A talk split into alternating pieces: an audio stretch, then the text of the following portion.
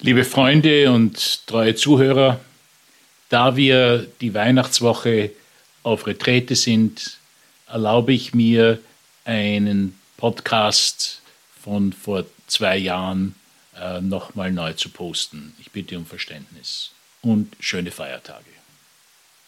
ביום שכל הרחובות יהיו לטובתנו, יהיו שם בשבילנו. Dabar. Ein Podcast von Martin Steinbereutner. Das hebräische Wort Dabar kann vielfältig übersetzt werden mit Sache, Begebenheit, Meinung oder einfach auch mit Wort. In Dabar besprechen wir Ereignisse, Meinungen und Dinge auf eine Weise, die hoffentlich unseren Zuhörern dazu verhilft, innezuhalten, achtsam zu hinterfragen und sich verändern zu lassen. Viel Vergnügen.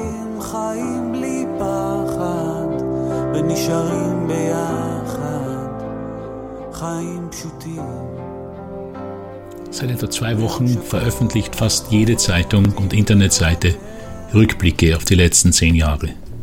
Manches davon ist amüsant, anderes überrascht oder betrübt. Die wichtigsten Suchbegriffe der letzten zehn Jahre im Internet waren Schweinegrippe, Fukushima, Hunger Games, Oscar Pistorius, Ebola, American Sniper, Pokémon Go, Solar Eclipse, Royal Wedding, Notre Dame. Neue Wörter wurden kreiert in den letzten zehn Jahren. Bromance, Hashtag, Selfie, Crowdfunding, FOMO. Netflix-Aktien steigerten ihren Wert um 4000 Prozent. Die Opiumkrise in den USA ist in vollem Schwung und der arabische Frühling ist so gut wie vergessen. In anderen Worten, so viel ist geschehen, an das man sich gar nicht mehr erinnern kann. Manche Veränderungen sind eindeutig dauerhaft, andere entpuppten sich als Sturm im Wasserglas. Ich konnte nicht umhin, meine eigenen letzten zehn Jahre Revue passieren zu lassen. Die erste Erkenntnis war, dass ich das nur unter Zuhilfenahme meiner Notizen bewerkstelligen könnte, denn mein Erinnerungsvermögen lässt aus, wenn ich mehr als zwölf Monate in die Vergangenheit zurückschauen muss. Und auch im Persönlichen gab es Überraschungen. Manches, das mich 2010 aufregte, hat sich selbst gelöst oder ist mir nun egal. Dinge, die ich an mir selbst verändern wollte, zeigen 2020 noch immer ihr hartnäckiges Gesicht. Und vieles kam ganz anders als erwartet. Man könnte den Philosophen Heraklit zitieren, die einzige Konstante im Universum ist die Veränderung. Gleichzeitig haben mich in diesen zehn Jahren auch Menschen inspiriert.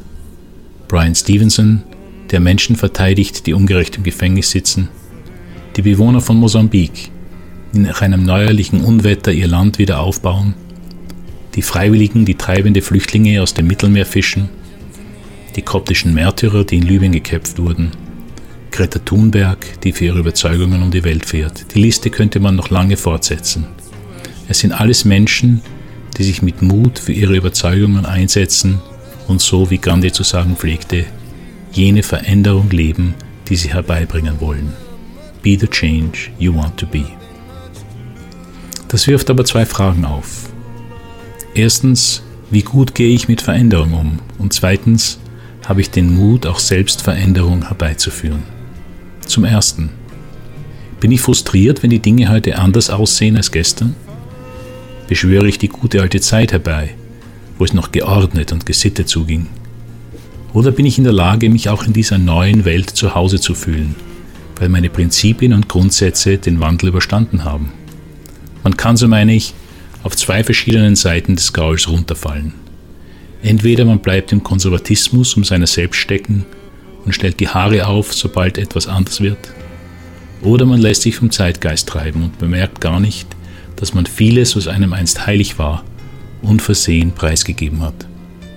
Zum Zweiten, was ist mir teuer genug, dass ich bereit bin, dafür Opfer zu bringen? Welche Zustände in meinem Umfeld, ob nun groß oder sehr bescheiden, möchte ich verändern? Und was wird mich das an Mühe, Zeit, Reputation oder Gesundheit kosten?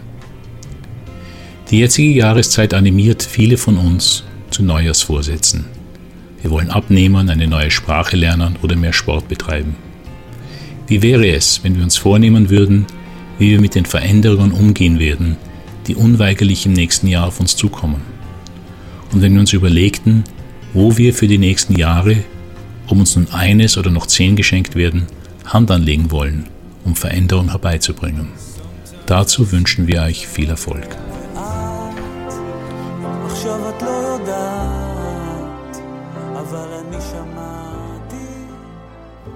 Das war Dabar, produziert von Martin Steinbereitner, Fritz Löwe, Clementine Barbason und Jakob Beer.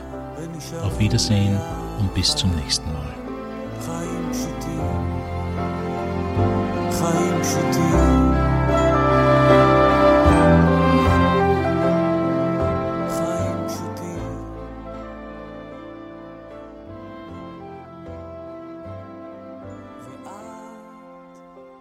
עכשיו את לא יודעת